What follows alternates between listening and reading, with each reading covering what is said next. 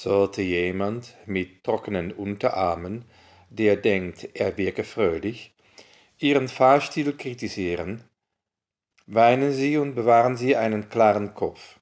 Die Zwehrzeit kommt erst, wenn die Kinder aus dem Haus sind und Sie können an illegalen Orten angeln.